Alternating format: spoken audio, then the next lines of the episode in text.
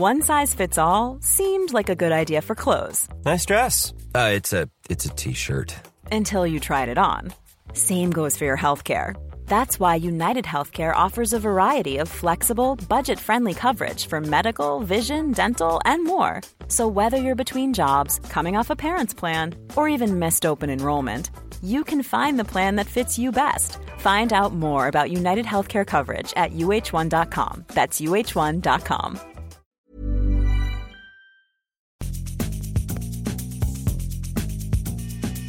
La misma vela, pero con un nuevo formato. y un estilo único, incluyente, irónico, irreverente y abrasivo. Aquí empieza Me lo dijo Abela con Abela Micha. Imagen del día.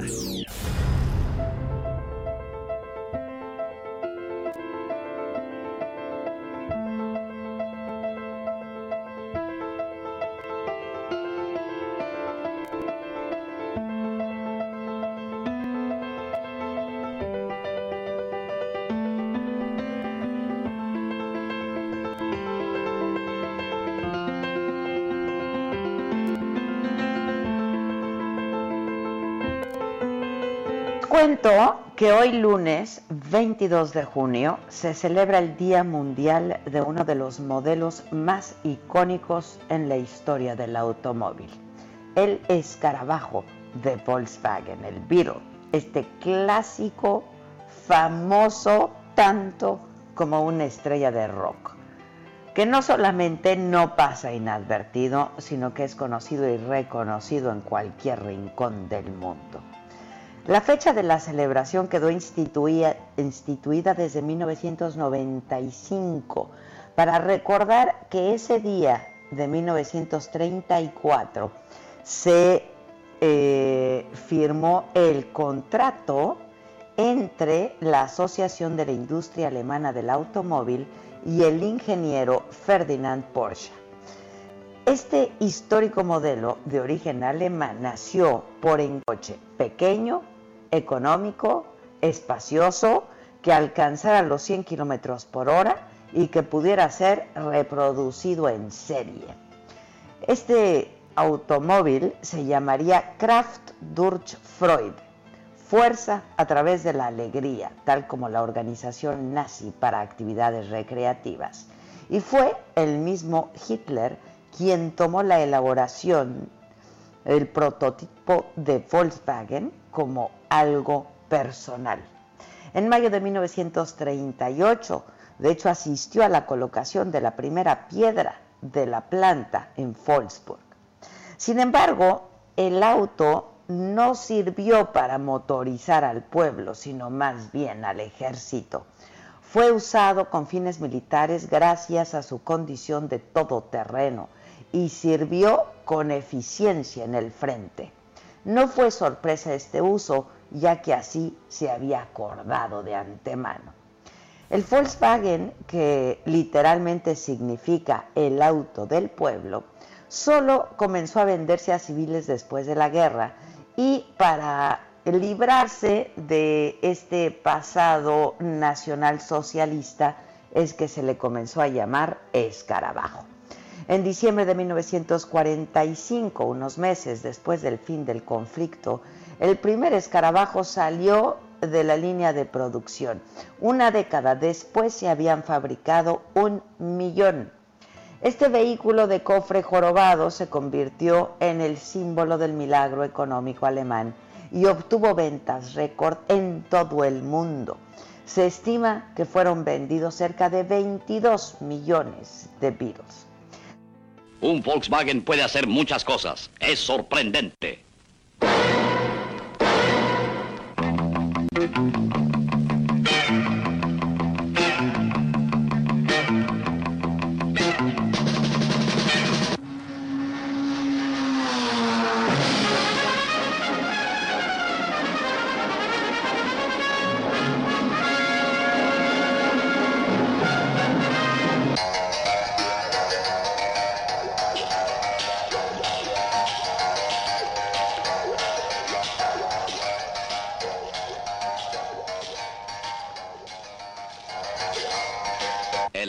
Clásico Volkswagen. Es sorprendente porque es hermético.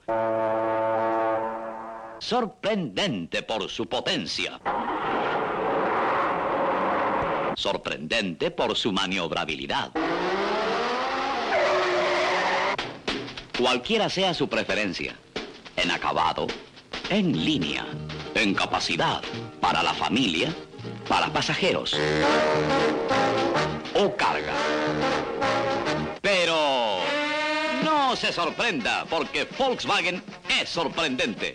Comprar Volkswagen es comprar economía funcional.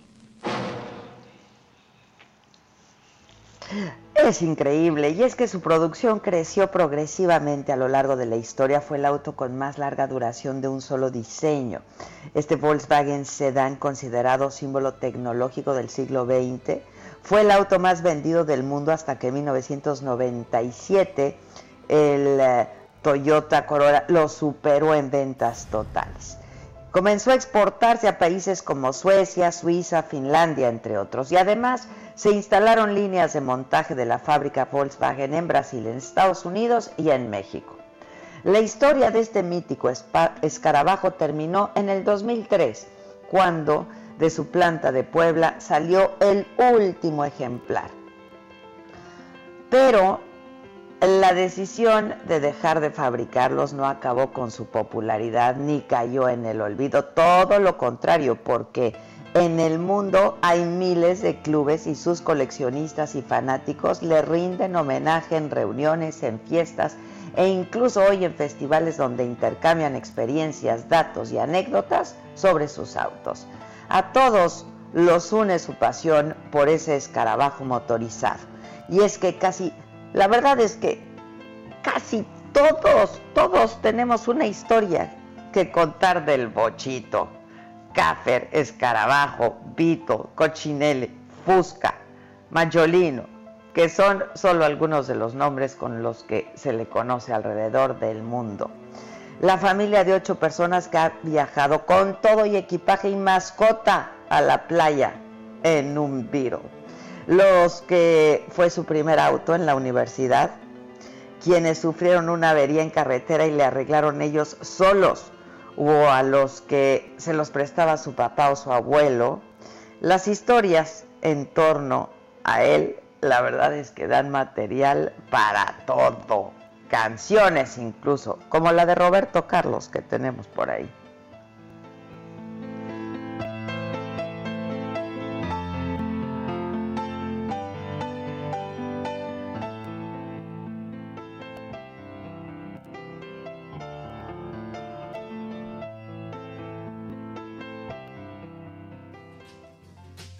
Esta es una de las muchas historias que suceden conmigo. Primero fue el susto cuando lo de León aquel. Después era prohibido fumar y me encontré con dinamita. Todo eso sin contar el tremendo impacto que me llevé con la historia de la chica del gorro. Mandé mi Cadillac al mecánico hace días. Hace tanto tiempo que en verdad lo merecía. Y como necesito tanto el carro, lo llevé a revisar. Bip, bip. Quiero reparar mi Cadillac. En estas circunstancias el patrón me sugirió prestarme aquel cacharro que en el fondo apareció. Y cuando el Cadillac reparaban yo usaba aquel perol. Bip, bip. Esa cafetera era un perol. Resumen.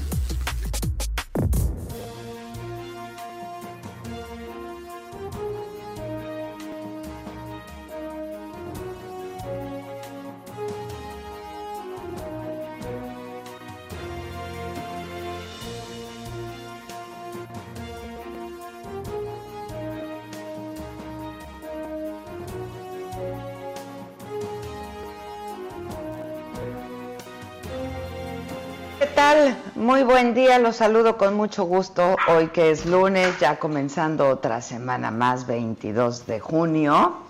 Eh, hoy esta es la información. En la mañanera el presidente López Obrador denunció la existencia de un sistema de recaudación paralelo con lo que se cometió un fraude millonario por parte de factureras que comenzaron a operar hace 10 años. Vamos a informar a todos los mexicanos sobre este gran fraude que se cometió a la nación durante años. Y lo dijo así. De lavado,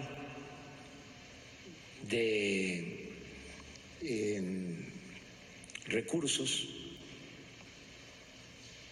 terminaban los contribuyentes por no pagar eh, completo los impuestos a veces no pagaban nada. Se creó como una especie de SAT paralelo, un sistema de recaudación paralelo.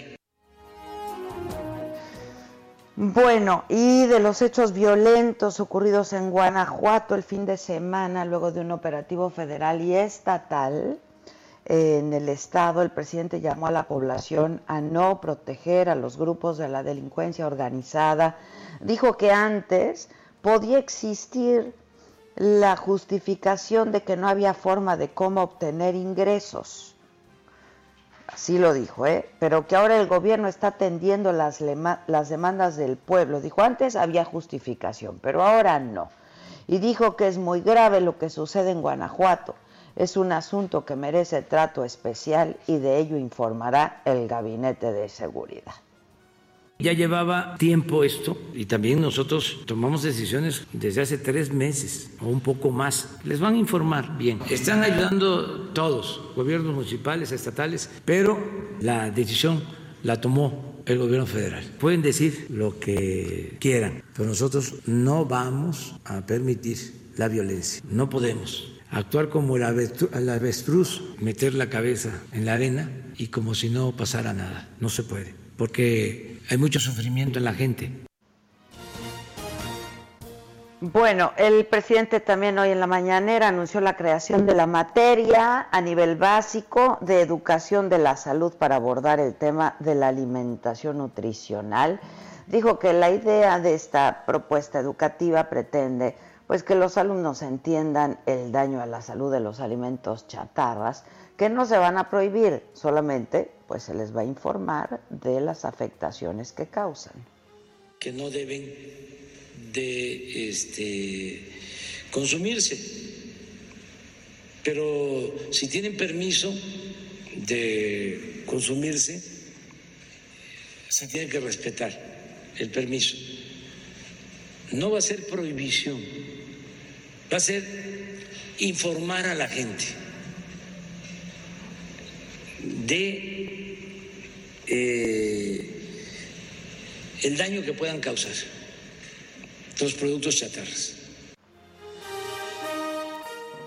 Bueno, y también hablando de otros temas, el presidente pidió a sus seguidores, a sus simpatizantes, que no respondan a sus opositores con caravanas de automóviles aquellos que están protestando en automóvil. Les dijo, no tiene caso hacer lo mismo, además sería caer en la trampa. Las caravanas de los opositores no perjudican, sí contaminan, pero son muy pocos. Y es que, bueno, dijo, ya es muy evidente que se trata de militantes del PAN porque están en campaña.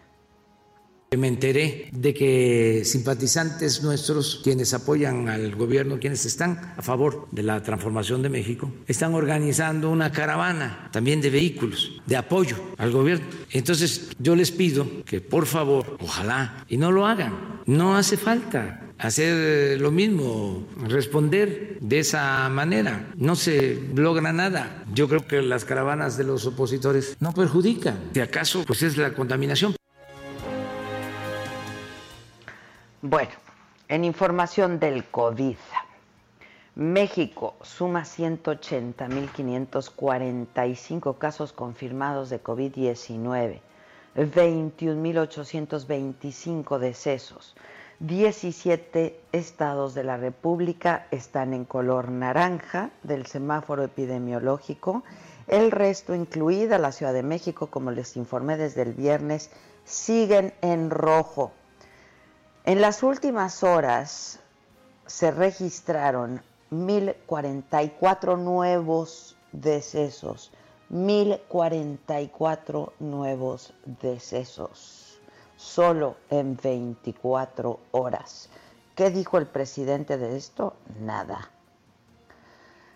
Bueno, eh, lo que ha dicho la Secretaría de Salud es que sobre el tipo de sangre y la gravedad del COVID-19, eh, dijo López Gatel que las comorbilidades son, eh, comorbilidades, perdón, son más determinantes que el tipo sanguíneo y que por eso no hay que confiarse. Bueno, eso fue ayer que lo dijo López Gatel. Hoy en la mañanera, pues no se tocó el tema de eh, pues estos 1044 nuevos decesos en las últimas 24 horas, 5343 nuevos contagios. Zoe Robledo, el director del IMSS, ya regresó a trabajar de manera presencial después de superar el COVID-19. Informó por Twitter que se hizo una nueva prueba que ya resultó negativa. El director del Seguro Social estuvo en aislamiento durante 15 días. En su mensaje escribió que regresa pues con las pilas recargadas y con todo el compromiso y con mucho ánimo.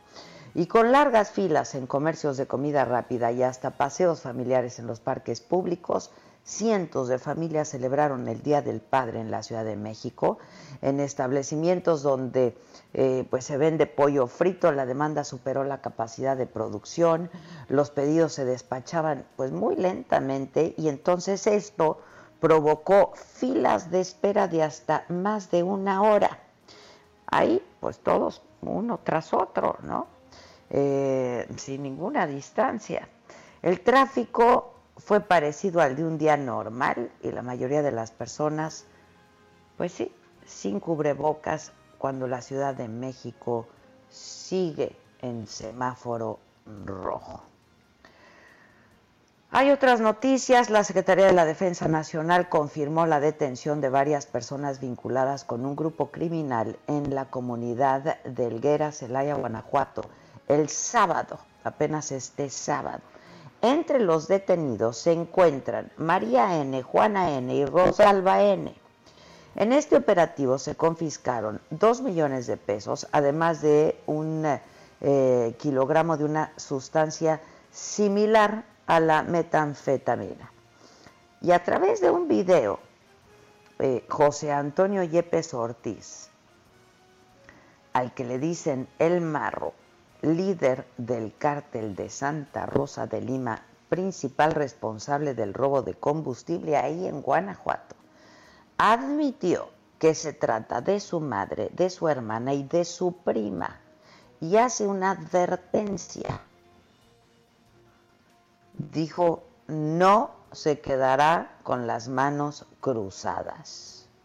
Es Gabriela Montejano, corresponsal del Heraldo en Guanajuato, quien nos tiene la crónica de este operativo que desató la violencia ya en Celaya. Gaby, buenos días. Hola, ¿qué tal Adela? Auditorio, muy buenos días. Pues vehículos incendiados, comercios, una gasolinera, varios oxos, un pastizal, una mueblería y diversos incidentes acudieron este sábado al municipio de Celaya y a 13 ciudades más del estado de Guanajuato. Los reportes de incendios en la mancha urbana de Celaya y en la zona Laja Bajío comenzaron a llegar uno tras otro. Parecía una nueva jornada de bloqueos carreteros, pero no, esta vez fue diferente. Hasta el momento no hay un número preciso de los vehículos y comercios afectados. Entrevistado durante un operativo en el incendio de una bodega Horrera Express en la colonia San Antonio, el director de Protección Civil Luis Ramón Ortiz López informó que hasta las 8.30 de la noche del sábado se habían atendido alrededor de 35 incendios solamente en Celaya desde las 5 de la tarde comenzaron los incidentes luego de que se desarrollara el operativo en la comunidad de Elguera, esta comunidad que es parte de Celaya, pero es vecina de la comunidad de Santa Rosa de Lima, que ya se encuentra en el municipio de Villagrán. Ahí se detuvieron a 26 personas. Mientras los reportes de incidentes e incendios continuaban, el secretario de Seguridad del Estado, Álvaro Cabeza de Vaca, informó por Twitter que había importantes detenciones de integrantes del cártel de Santa Rosa de Lima. Él eh, tuiteó y puso precisamente las siglas del cártel de Santa Rosa. En un segundo mensaje, el funcionario aseguró que fueron 26 personas las que habían sido detenidas, lo que derivó los incidentes para distraer a las autoridades. En varios mensajes por la red social, el funcionario incluso compartió algunas imágenes del operativo. En las calles, los comercios, grandes o pequeños, los oxos, las farmacias, los supermercados, comenzaron a bajar sus cortinas ante el temor de un ataque. En la caseta de la autopista Querétaro evitaron el paso a los automovilistas que venían de aquel estado mientras advertían que por la carretera libre había dos bloqueos. Un autotoque de queda fue aplicado por los ciudadanos de Celaya para evitar que los bajaran de sus vehículos para que luego los quemaran, que fueron parte de lo que, lo que reportaron durante la jornada. De acuerdo a los reportes, también se registraron los incendios en otros 13 municipios, Villagrán, Cortázar, Juventino Rosa, Salamanca, Dolores, Hidalgo, Acámbaro, a Paso el Alto, a Paso el Grande, San Luis de la Paz, San José Iturbide, Tarimoro, Jaral del Progreso y Salvatierra. Ya para el domingo, a través de un comunicado, la Secretaría de la Defensa Nacional, la Sedena, como tú ya lo referías, confirmó la detención de varias personas vinculadas con un grupo criminal en la comunidad de Elguera. Tenían dos millones de pesos en efectivo que les fueron asegurados al momento de su detención. Sin precisar el número de detenidos ni el grupo criminal al que presuntamente pertenecen, la Sedena informó que los hechos registrados en la comunidad eh, de Celaya, que es vecina a, Villagrán, pues eh, se registró eh, en donde además aseguraron un kilogramo de una sustancia que parece metanfetamina y los dos millones de pesos. Ahí se establece de manera textual que entre los detenidos se encuentra María N., Juana N. y Rosalba N., presuntas operadoras financieras de la organización delincuencial. Este hecho fue lo que originó los diversos ataques a las vías de comunicación. En las últimas horas, Adela, desde el sábado por la noche comenzó a circular un primer video este al que tú comentabas al inicio, un, primer video que se difunde a través de redes sociales, eh, presuntamente del líder del cártel de Santa Rosa de Lima, José Antonio Yepes Marro, en donde primero pues asegura que su mamá se encuentra entre los detenidos, se lo confirma, y además eh, pues llega al punto de las lágrimas. De, avanzada la, noche ya de sábado para domingo, aparece otro segundo video en donde ya en un tono distinto el marro advierte posibles reacciones eh, en medio de un mensaje pues que ha sido replicado de diferentes maneras. Esto es parte de lo que sucede en este momento en el estado de Guanajuato, Adela. Híjoles, bueno, pues estaremos, estaremos muy atentos. Te agradezco mucho, Gaby. Si vimos estos videos, de hecho están arriba en nuestras plataformas, este, en donde, pues más que una advertencia, es una amenaza, ¿no? De que, pues, hasta llegará hasta donde tenga que llegar. Así es, eh, muy lamentable para el tema eh, de la situación que vive en la zona Laja Bajío Adela, porque debo comentarte que esto ha sacudido realmente a la población, la gente tiene temor eh, y de verdad que la gente se ha guardado más por el tema de la inseguridad, por el tema de los incendios, que por el propio tema del COVID. Sí, bueno, pues estaremos en contacto si me permites. Cuídense mucho. Gracias, Gaby. Gracias, buen día. Gracias. Em, la Fiscalía General del Estado de Chiapas abrió dos carpetas de investigación por homicidio en grado de tentativa y violencia familiar contra Juan Carlos Armendaris, ex yerno del gobernador de Chiapas, Rutilio Escandón quien el sábado pasado, otros videos también que estuvieron circulando, eh, a mí me llegaron en la madrugada, eh, eh, es un video en donde se ve cómo resulta herido en una pierna justo frente a la sede del gobierno estatal en el centro de Tuxtla Gutiérrez. Tenemos a nuestra corresponsal allá en Chiapas, desde Tuxtla, nos tiene los detalles de cómo, pues, cómo ocurrió este, este incidente. Por lo pronto ya hay dos carpetas de investigación eh, abiertas por homicidio en grado de tentativa y violencia contra la familia. Pero luego de una pausa vamos a tener el enlace con nuestra corresponsal allá en el Heraldo para que nos dé la crónica, todos los detalles de esto que ocurrió. Estás escuchando, me lo dijo Adela, soy Adela Mita, nos escuchas por el Heraldo Radio y volvemos enseguida.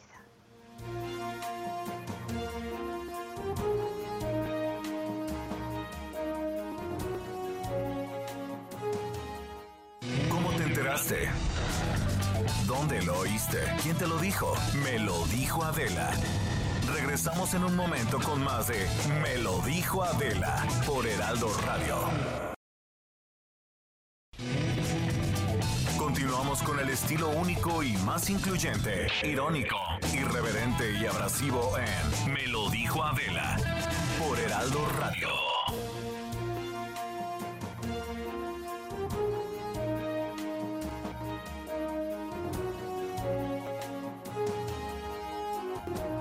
de las diez y media estamos de regreso y les comentaba de esto que pasó en Chiapas eh, con el ex yerno del gobernador, con el ex yerno de Rutilio Escandón, este hombre quien el sábado resultó herido en una pierna frente a la sede de gobierno estatal eh, en el centro de Tuxtla Gutiérrez por un escolta de su ex esposa, hija de el gobernador.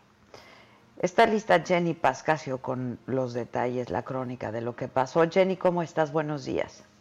¿Qué tal? Muy buenos días, Adela. Un gusto saludarte a ti y a tu auditorio para informarles que a través de Facebook, Juan Carlos Arismendi, ex yerno del gobernador de Chiapas, Rutilio Escandón Cadenas, denunció el ataque con mano de Armada eh, que sufrió a manos de una escolta de la hija del mandatario estatal. En varios videos hechos públicos muestra desde el momento en que de un automóvil desciende el escolta con un arma de fuego y después de intercambiar insultos el hombre dispara frente a Palacio de Gobierno y a vista de varios curiosos.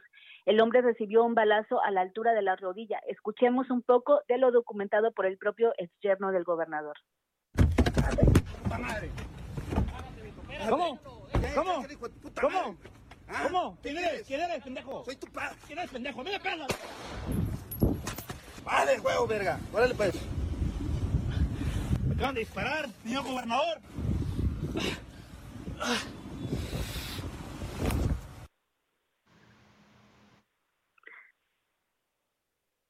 Te comento que en rueda de prensa, el fiscal general Jorge Luis Llave Navarca, recién diagnosticado con COVID-19, informó a los medios de comunicación sobre la detención de Alberto Consospo, escolta de la hija del gobernador, por detonar el arma de fuego en contra de Juan Carlos Arismendi.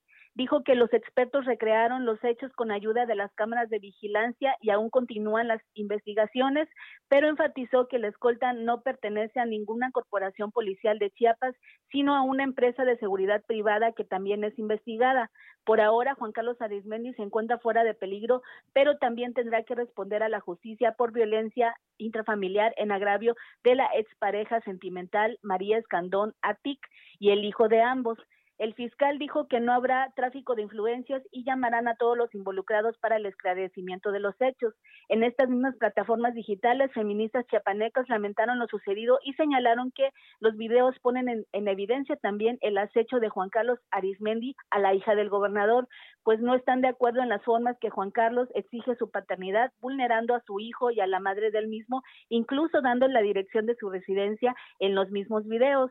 Te comento que los videos de Juan Carlos, eh, donde relata esta agresión y habla públicamente de los problemas maritales, ya tienen miles de reproducciones, mientras el gobernador Rutilio Escandón Cadenas, a través de su cuenta de Twitter, solo comentó que nadie estará por encima de la ley y quien la infrinja será castigado con todo el peso de la misma, sin importar quién sea. Lo que quiere decir que eso mismo le comentan en redes sociales eh, que la gente está esperando que el gobernador salga a emitir un mensaje en vivo este, y dirigido al público sobre estos hechos que están este, ocurriendo en el estado. Lo que es un hecho es que uno de los escoltas agrede a este hombre, eso es un hecho. Así es. ¿No? Sí. De hecho, en el video el hombre dice que solamente era el Día del Padre y que había ido a ver a su hijo y a dejarle unas flores, este, no sé. Así es, también hace hincapié en que se supone que los los gobernadores no deberían de tener escoltas en esta este cuarta transformación y sin embargo, pues fue una escolta, ya sea de una empresa privada o directamente contratado por el gobernador, quien le dispara eh, directamente en la pierna. Después de una persecución que, tuvieron desde la del fraccionamiento donde es de donde es residencia de la hija del gobernador hasta el centro de Tuxtla, este lo persiguen en un auto, al parecer BMW, una persona que iba conduciendo, al parecer le da la indicación que baje este del auto y amenace a esta persona con el arma de fuego. Ya. Bueno, pues estaremos atentos a ver qué es lo que dice el gobernador. Gracias, Jenny. Seguiremos informando. Muy buenos días. Gracias, buenos días. El juez noveno de Distrito de Amparo y Juicios Orales en Toluca, en el Estado de México, concedió una suspensión provisional a Héctor Luis Palma Salazar, alias El Güero Palma, para que se le haga una prueba de COVID, una prueba de diagnóstico.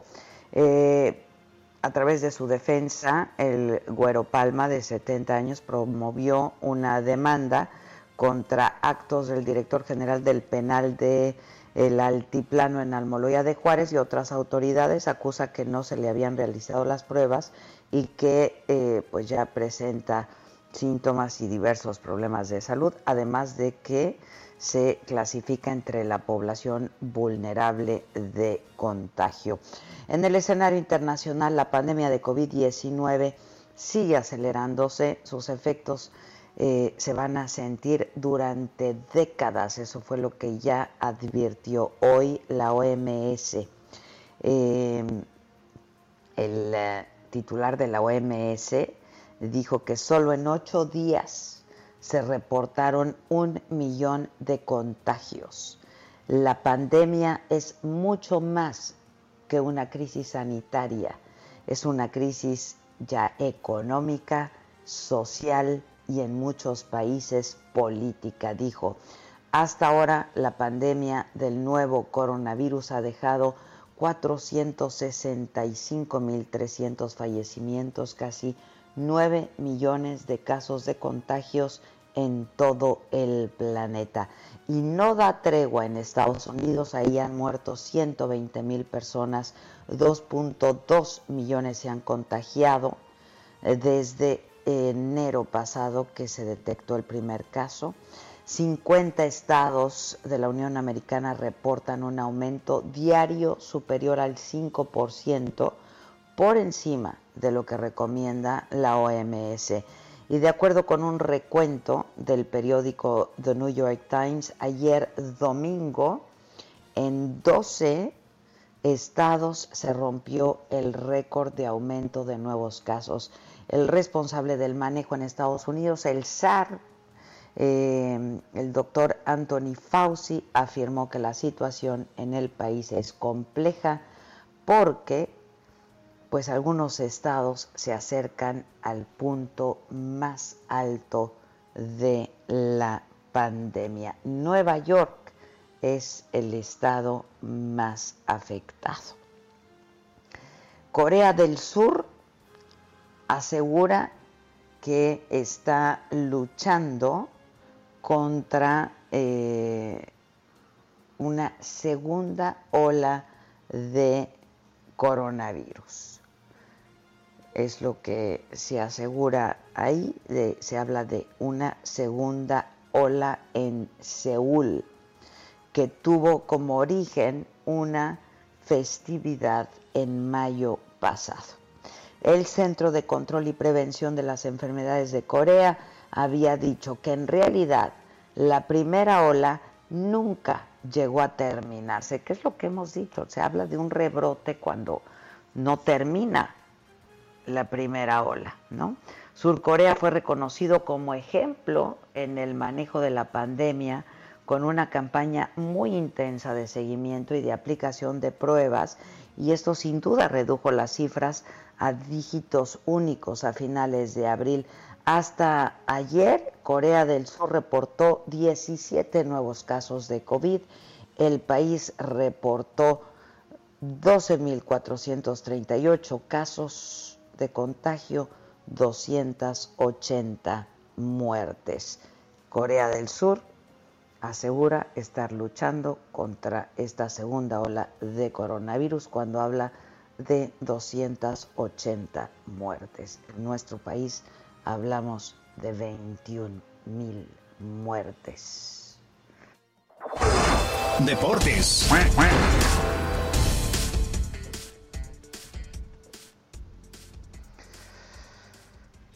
Bueno, pues sí, Danos mejores noticias, Patito. ¿Cómo estás, animalito?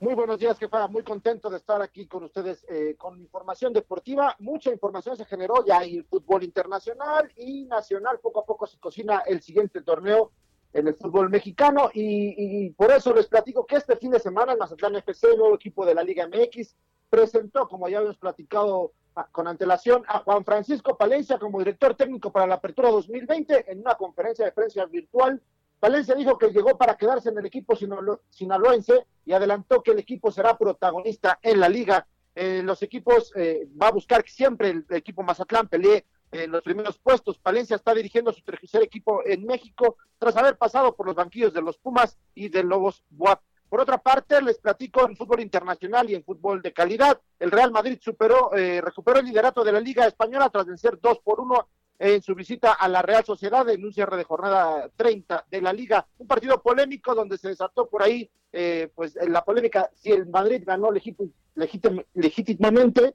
eh, tras anotaciones de Benzema, que por ahí fue penal o no, y que con la mano, bueno, pues al final de cuentas el Real Madrid se queda con el liderato de la liga y bueno, así se encamina a poderse coronar en el fútbol español. Y para finalizar, les platico rápidamente que el tenista búlgaro eh, Grigor Dimitrov anunció este domingo que dio positivo por COVID después de participar en las últimas dos semanas en el Adria Tour, tanto el Belgrado como en Sadar. Este domingo se suspendió la final de este torneo entre el serbio Novak Djokovic y el ruso Andriy Rublev. Eh, bueno, obviamente esto después de que eh, Dimitrov aseguró que dio positivo y comentó en sus redes sociales, quiero asegurarme de que todo, eh, que, aquel que estuvo en contacto conmigo, tome las precauciones, haga el test necesario y siento mucho el daño que haya podido causar. Esto fue lo que dijo el tenista. Hay que recordar que el torneo benéfico fue criticado por jugarse en estadios llenos sin el protocolo sanitario contra el COVID-19, que bueno, pues sigue en gran parte de Europa esta enfermedad. Así que por el momento así está el mundo de los deportes, jefa.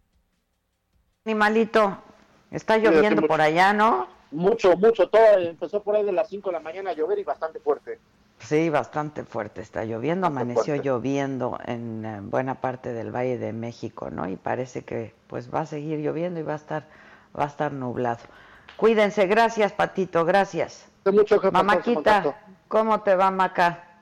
Muy bien, aquí escuchándolos, escuchando, híjole, esta crónica de la escolta balaseando al papá del yerno, al yerno. ¿Viste? Sí, está macabroncísimo, ¿no? Digo, más allá de los problemas que tenga el, el, la, la expareja, ¿no?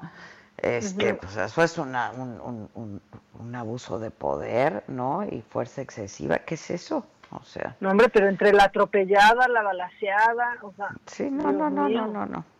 Está terrible. ¿Y qué nos tienes de macabrón? No se pone mejor, ¿eh? O sea, no se pone mejor, pero sí está bueno. A ver, viene. Bueno, ahí te va lo macabrón. Lo macabrón. Bueno, bueno, ahí vamos. Ahí vamos al camino de seguir polarizando el coronavirus.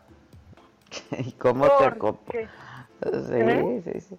Es que es neoliberal es neoliberal también, es clasista también. Sí. Pues, Conservador. no, no, no, no, no. Bueno, y aparte que no nos conserva muchos, ¿no? O sea, ese es no, no, no, yo no, le veo nada de conservador, la verdad. No, conservadores los de Laida en su boquita. pechocha. Bueno. A ver, viene. Es que la culpa, en pocas palabras, Adela, de que este virus haya llegado a México, pues es de los grupos con lana. Es la gente que viajó y nos lo trajo para acá. ¿Viste esa declaración? ¿Escuchaste? A ver, para quien no la haya escuchado, vamos a ponerla, ¿no? Sí. Esta epidemia, característicamente, por ser eh, una enfermedad emergente que para México fue importada, fue importada a partir de grupos sociales de eh, alta capacidad eh, económica, financiera, los grupos sociales adinerados del país. Y esto no lo digo en forma peyorativa ni por crear una segmentación innecesaria o polarización, sino porque existe una realidad constatada y constatable de que la importación ocurrió en personas que tenían capacidad económica y, o eh, su ocupación les llevaba a viajar internacionalmente. Y entonces pudimos documentar que los primeros casos se eh, presentaron y posteriormente se mantuvieron en las relaciones sociales entre eh, ciertos grupos económicos de alto poder adquisitivo. Bueno, pero ¿qué le pasa, eh? Híjole. O sea que no sabe que en todo el mundo el virus fue importado, excepto en Wuhan, donde, donde se originó. No, o donde se cerraron, donde se cerraron, por ejemplo, a tiempo fronteras, ¿no? Los vuelos se redujeron, pero no, aquí no se hizo eso. Esto supuestamente se filtró de una reunión eh, eh, de la Conferencia Nacional de Gobernadores, de la CONAGO. Yo pensé que era fake news. No, es que ojalá. Pero, o sea, lo, vi lo vi tantas veces que dije, esto, esto es fake news. O sea, no, el SAR anti-COVID en México está diciendo estas cosas. Sí, no, y te digo algo, que sí lo dijo, pero es fake news. O sea, porque Ah, no, bueno, el contenido de lo que dijo es absolutamente falso. O sea, ¿sabe cuántas gentes, cuántas personas atraviesan la frontera México-Estados Unidos todos los días? Por supuesto. Pero aparte, pues si hubieran seguido, ¿no? Traqueado exactamente cada Si le hubieran dado seguimiento, lo que pasa es que lo hicieron todo tarde y mal. Pero qué padre estuvo el Vive Latino, ¿no? pero qué padre estuvo el vivo latino, pero qué padre, este, pero qué padre todo, ¿no? El, que, y cuando yo lo entrevisté a Gatel y le pregunté por el vive latino, dije, ya no hay que hablar de eso, ya no hay que hablar de lo que ya pasó, vamos a hablar de lo que viene. Pues es que lo que vino derivó en más de 21 mil muertes. Pero aparte a la 4T le encanta estar hablando de lo que pasó porque pues eso es culpa, o sea, eso está causando lo que pasa ahorita. No, terrible, no nos la cambien tampoco. Bueno, pero pero hay una noticia, o sea, sí hay una curva que se está aplanando, a ver. Eso sí lo tenemos que decir, no podemos dejar de decir que una curva sí se está aplanando y es la popularidad de Gatel. Ay, vaya. A ver, ¿cómo va la popularidad? Es que es que la que se echó ahora en su conferencia la tienen que escuchar. Lo dicen explícitamente, lo dicen indirectamente, a través de ciertos periódicos nacionales, ciertos medios de comunicación electrónica, en televisión, en radio, ciertas redes sociales, ciertos columnistas, cuyas agendas característicamente están alineadas a ciertos intereses de los intermediarios de la, comercialización de fármacos y equipos eh, médicos, de eh, ciertos grupos empresariales. Entonces, por eso decimos, hay grupos de interés, en la medida en que vemos consistentemente agrupadas las opiniones, a veces parecieran sincrónicas, efectivamente. Empieza una columnista o columnista, hombre, en un periódico de circulación nacional y saca un tema y al poquito tiempo hay dos o tres columnas semejantes. Luego hay unas que parece como que es un guion calcado, sobre todo las que son más dedicadas a querer desprestigiar la acción técnica de este gobierno. ¿no? En este tema a veces ocurren otros, en energía, en política fiscal, en economía. ¿no?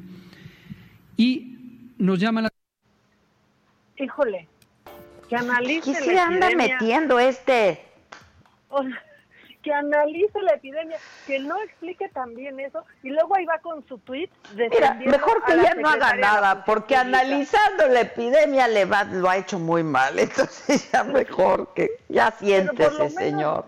Por eso le están pagando. Ahora, analizando esto, porque ya, fíjate, o sea, la nueva mafia del poder entre los medios y las farmacéuticas. O sea, está dos días, en dos conferencias más, va a decir que en realidad sí es el 5G la causa del coronavirus y va a tener ahí a Cepillín sentado y a Pati Navidad y a Kiko. Y a Miguel. Y a Bosé, y a Bosé, y a Bosé, pero ni Bosé va a querer ir. Sí, sí, eso. Bueno, y después remató pues con su tweet. Pero todos se orquestaron, ¿viste? ¿Viste que todo, todos se orquestaron, todos los funcionarios de la 4T, para defender a Irma Heréndira y a John Ackerman. Al mismo tiempo lanzaron su tweet. Sí, toda, toda la fuerza ahí estuvo, el aparato en contra de los sicarios mediáticos.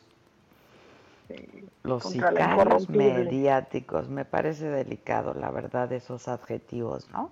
Sicarios Oye, usar ese término, o sea, cuando el país ha estado sumido en una violencia terrible, y ha sido, pues claro, hasta secuestrado por los sicarios, ¿no? En fin. Exactamente. Por los sicarios, sicarios, ahora sicarios mediáticos. Bueno, pero pero bueno, en medio de todo esto, pues eh, ha surgido... dice el Víctor, dice el Víctor, es la primera vez que el gobierno está coordinado. Oye, te lo no, viste, todos salieron, todos, todos, todos. Uno a uno iba apareciendo, uno a uno, uno a uno. Muy delicado, la verdad, ¿eh? muy delicado. O sea, estos adjetivos en contra de la prensa, en contra de los periodistas, de los, de todo el gremio, ¿no? Sicarios mediáticos. No, no, y Ackerman, Ackerman, ahora yo voy a obligar a que transparente Loret de Mola. Loret, no, ¿qué crees? No es funcionario. Pues no, tiene que, no, tiene que presentar su 3 de 3. o sea, ¿qué crees? Él no trabaja para el gobierno, su esposa ahorita sí. no, o sea, y, y, diciéndole Loretito como, ay, qué ofensa, qué bárbaro, Ackermancito. De Mancito nada, ¿verdad? Y luego. A Kermencito. Bueno, pues ya está apareciendo el camino a una verdadera oposición, inteligente y poderosa, Adela. Por mala suerte no en México, pero en Estados Unidos los fans del K-Pop, Adela, están destruyéndole a Trump sus eventos. Están haciendo, o sea, ya habían aparecido o sea, bien organizados, ¿no? Pero ahorita bien organizados. Qué bárbara la manera en la que se están orquestando para hacer eso. Entonces, un grupo de pubertos saboteó un evento de campaña de Donald Trump ya lo habían hecho, ya habían acabado, por ejemplo, hace unas semanas, después del asesinato de George Floyd, habían acabado con distintos hashtags en donde promovían, por ejemplo, el Blue Lives Matter, gente que quería defender a los policías, y entonces ellos acababan con el hashtag y subían este Blue Lives Matter y subían pero al monstruo come galletas que es azul, pero pitufos que son azul, o sea, acabaron con ese hashtag para que la gente no pudiera encontrar nada.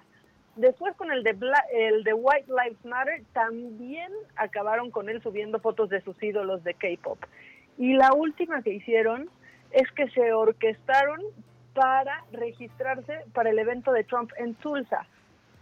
Bueno, pensaron que iba a ser aquello un lleno total. Tuvieron que, o sea, montaron pantallas en la explanada porque dijeron, no nos vamos a dar abasto, esto va a estar llenísimo. Adela, estaba semi vacío el evento.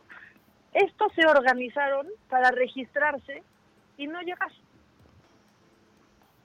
Vacío el arranque de campaña de Trump en Tulsa. Fue vacío, pues sí. Y es que además en medio de la pandemia, y te decían que tenías que firmar que tú te hacías responsable si te contagiabas. De tu salud. No, y ahorita después del corte, lo que pasó ahí está más macabrón. Lo que dijo Trump. Bueno, vamos a regresar después de esto, después de un corte con esto, ¿no? Este porque ya nos sonó la chicharra esta y nos van a cortar.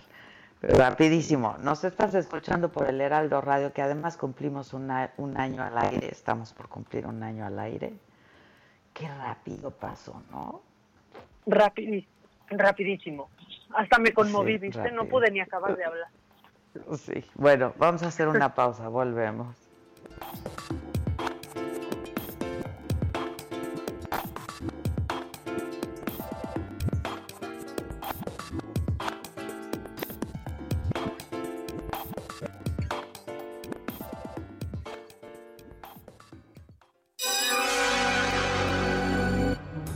Mandes el pack no nos interesa.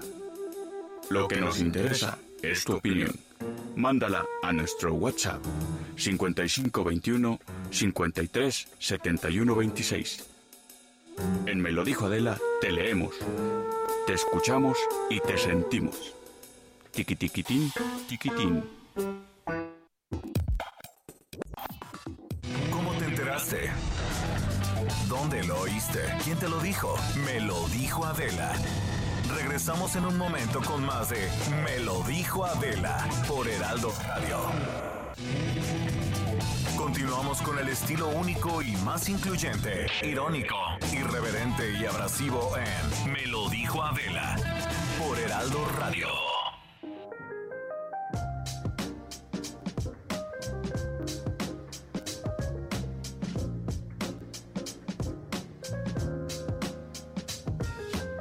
Estamos de regreso en puntísimo de las 11 de la mañana. Esto es el Heraldo Radio. Mm, me lo dijo Adela. Eh, y ya les, les comentaba yo antes de irnos a una pausa que eh, pues el estado más afectado en Estados Unidos, donde han muerto casi 120 mil personas en todo, en todo el país, pues es Nueva York. Y la pandemia sigue acelerándose a nivel mundial. eh, y pues de acuerdo al titular, al jefe de la, de la organización, los efectos del COVID-19 se van a sentir durante décadas. ¿Por qué? Porque ya estamos hablando de esta crisis sanitaria, pero también de una crisis económica y una crisis social. Yo tengo en la línea telefónica a, pues, a quien ya es nuestro, nuestro amigo y colaborador aquí de Me lo dijo Adela, el doctor Mauricio González. Él es médico internista del Metropolitan Hospital Center allá justamente en Nueva York. Mau, ¿cómo estás? Buen día. Adela, muy buenos días, feliz de estar de nuevo contigo. Igualmente me da mucho gusto saludarte. Oye, ¿cómo van? Eh? Este, yo sé que eh, pues ya han empezado a abrir, ¿no? Este, y que va mucho mejor, no estaba y de algunas ocasiones en las que anteriormente hablábamos, pero parece que eh, pues efectivamente esto no, no termina, Mauricio.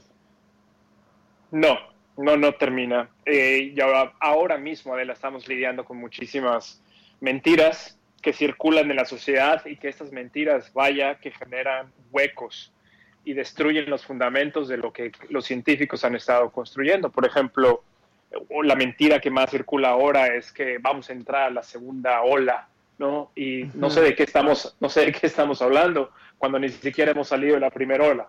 De la ¿no? primera ola, claro. Eh, yo creo que yo creo que lo interesante de discutir con las personas que nos escuchan, Adela, es que Nueva York puede ser un buen ejemplo a seguir, ¿ok?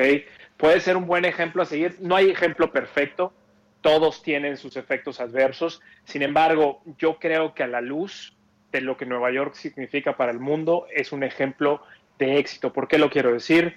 Fue el epicentro de la pandemia en Estados Unidos. Eh, sabemos las condiciones en las que en, en, las que viven muchas personas en Nueva York. Nueva York no es solamente una ciudad de ricos, es una ciudad de personas que también tienen eh, escasos recursos socioeconómicos.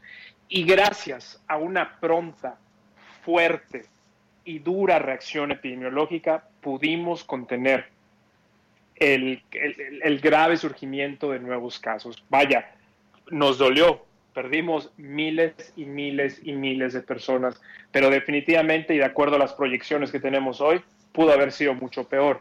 Y lo que generó esta, eh, esta respuesta tan positiva fue, sin lugar a dudas, la adherencia de la población. Tuvimos un líder que, que escuchó a los científicos, esto es súper importante, Adela, nunca lo voy a dejar de repetir, políticos que escuchan a los científicos, políticos que sirven como un puente entre la comunidad científica y la población en general. Este, este paseo libre de información de la ciencia al público en general trae recompensas enormes que a veces no la, no la podemos ver, pero existen. Como el gobernador cómo fue lo que hizo, ¿no? No se puso en medio de los científicos. De hecho, él no respondía ninguna pregunta hasta que los científicos no le hubieran dado datos que soportaran lo que él iba a decir. Y ahora lo que estamos viendo es que gracias a esto y esta pronta actitud, hoy, junio 22 del 2020, Nueva York está en la fase 2 de reapertura. Ahora, este, me parece que esto que dices es muy importante, porque, por ejemplo, Mauricio, nosotros pues mira, cada día decimos que estamos en el peor pico y en el peor pico y en el peor pico. En las últimas 24 horas se registraron más de mil muertes en nuestro país, ¿no? Más de cinco mil contagios. Eh, y sin embargo, pues eh, la mitad del país está en semáforo naranja, que quiere decir que, bueno, ya empiezan a, reincorporarse y reactivarse. Pero incluso en donde hay semáforo rojo, ayer que fue Día del Padre en México, pues la ciudad estaba, la Ciudad de México, pues como si nada, ¿no?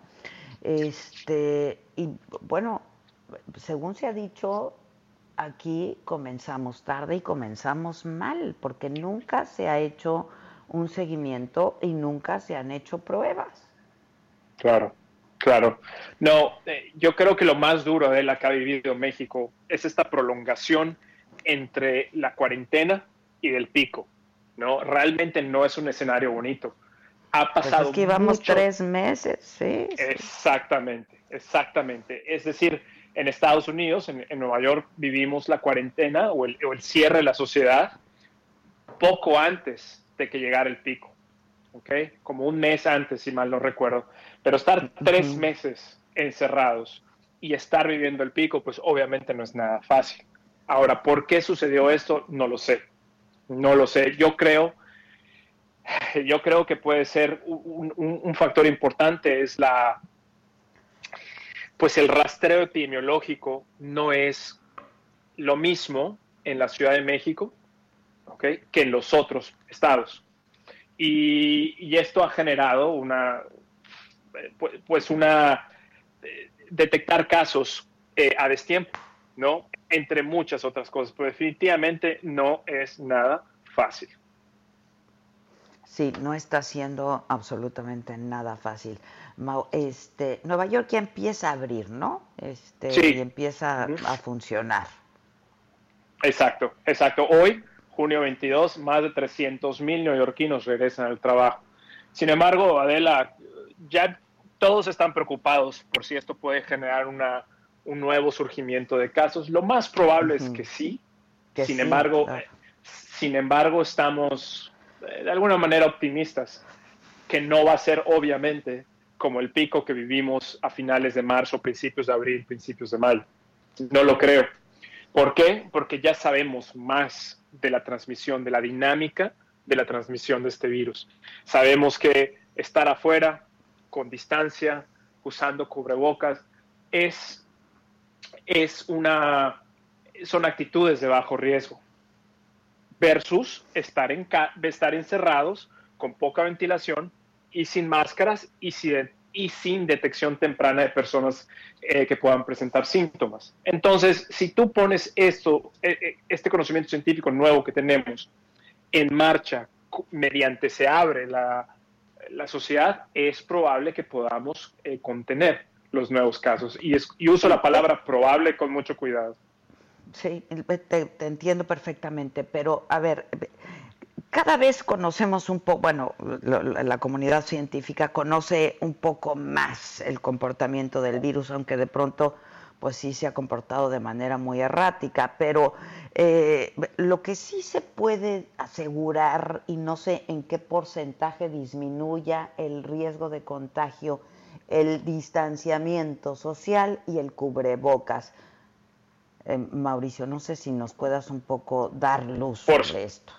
Por supuesto, por supuesto. La primera vez que tú y yo platicamos, te mencioné, y lo recuerdo muy bien, te, mencioné el estudio del 2017 del doctor Lipsich, que él estudió la, la pandemia de 1918-1919 influenza, y donde tú y yo discutimos que el cierre de la sociedad, el cierre de las escuelas, iglesias, congregaciones, etcétera, redujo notablemente por miles los casos en distintas ciudades en Estados Unidos donde se llevó a cabo. Pero recuerda, la cuando tú y yo hablamos, estas eran suposiciones, eran suposiciones basadas, perdón, con base en estudios pasados. Pero esto era lo mejor, la, la mejor inteligencia que teníamos. Pero hoy ya se publicó en Lancet por investigadores de la Universidad de Toronto y en otros y otros grupos de investigación que el distanciamiento físico de un, metro, escúchame bien, un metro, pero mejor aún dos metros, con el uso de cubrebocas reduce notablemente la incidencia de casos. Y proyecciones del Institute of Health and Metrics Evaluation en la Universidad de Washington han mostrado que usar cubrebocas en un más del 80% de la población, puede reducir hasta 40% los nuevos casos. Entonces, ahora, claro, hasta ahora tenemos información, vaya, no es perfecta, repito, no es perfecta para los puristas de la ciencia que nos están escuchando, sí, no es perfecta, pero es la mejor evidencia que tenemos ahora y el riesgo es mínimo. Usar un cubrebocas por dos horas mientras estás afuera, hombre, no lleva absolutamente nada de riesgo y puede tener enormes beneficios para la sociedad. Sin duda, sin duda. Ahora, este, porque, bueno, eventualmente hay que reincorporarse, ¿no? Y este, mm, la gente, pues que no tenga que salir, que, que, bueno que pueda seguir quedándose en casa, pero eventualmente, pues hay que reincorporarse. Me parece que este es el peor momento, al menos en México, para reincorporarse, porque, insisto, este, estamos en números que no habíamos visto antes pero quien vaya a salir, pues que use el cubrebocas y que mantenga la distancia, como decías tú, por lo menos, por lo menos de un metro. Y ya que hablabas del Lancet, ¿qué más se sabe? Por ejemplo, eh, lo de la dexametasona, yo creo que también pues la letalidad ha disminuido porque supongo que han aprendido también eh, Mauricio, pues cómo tratar a los pacientes a pesar de que no hay una cura propiamente dicho. Por supuesto, por supuesto, cuando empezó todo esto en febrero, marzo, Adela, no sabíamos qué hacer. Dábamos antibióticos, dábamos otras medicinas, eh, vaya, todo era un caos a nivel científico. Hoy ya sabemos exactamente qué antibióticos no funcionan, no los damos. hoy, hoy sabemos que el uso de esteroides temprano en la fase crítica y en pacientes que requieren oxígeno suplementario puede reducir hasta 30% la mortalidad. Hoy ya tenemos el Remdesivir, ya tenemos este actividad que si bien no es perfecto, incrementa, eh, reduce los efectos negativos de una admisión hospitalaria por COVID-19. Ya sabemos mucho más, ya sabemos quién está en riesgo, ya sabemos aislar. Al principio Nueva York no aislaba a los pacientes que daban positivos en la sala de urgencia que estaban estables.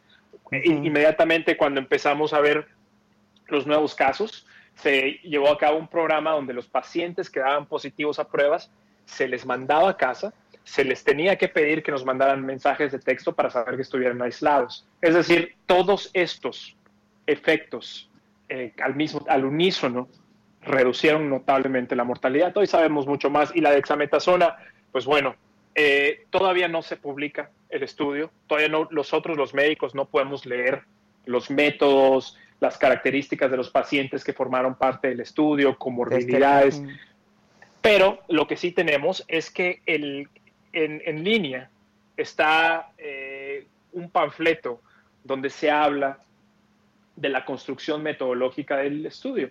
Y parece ser muy sólido, parece venir de un, de, un, grupo de investigadores con un récord intachable, ¿no? Eh, y además eh, es plausible, ¿no? O sea, sabemos que los esteroides tienen efectos positivos en pacientes que tienen síndrome de estrés respiratorio agudo, en algunos casos, algunos casos, así que todo parece indicar que es una buena intervención. Sin embargo, la mayor preocupación a nivel científico sigue siendo prevenir que los pacientes se infecten en primer lugar. Claro, claro, claro.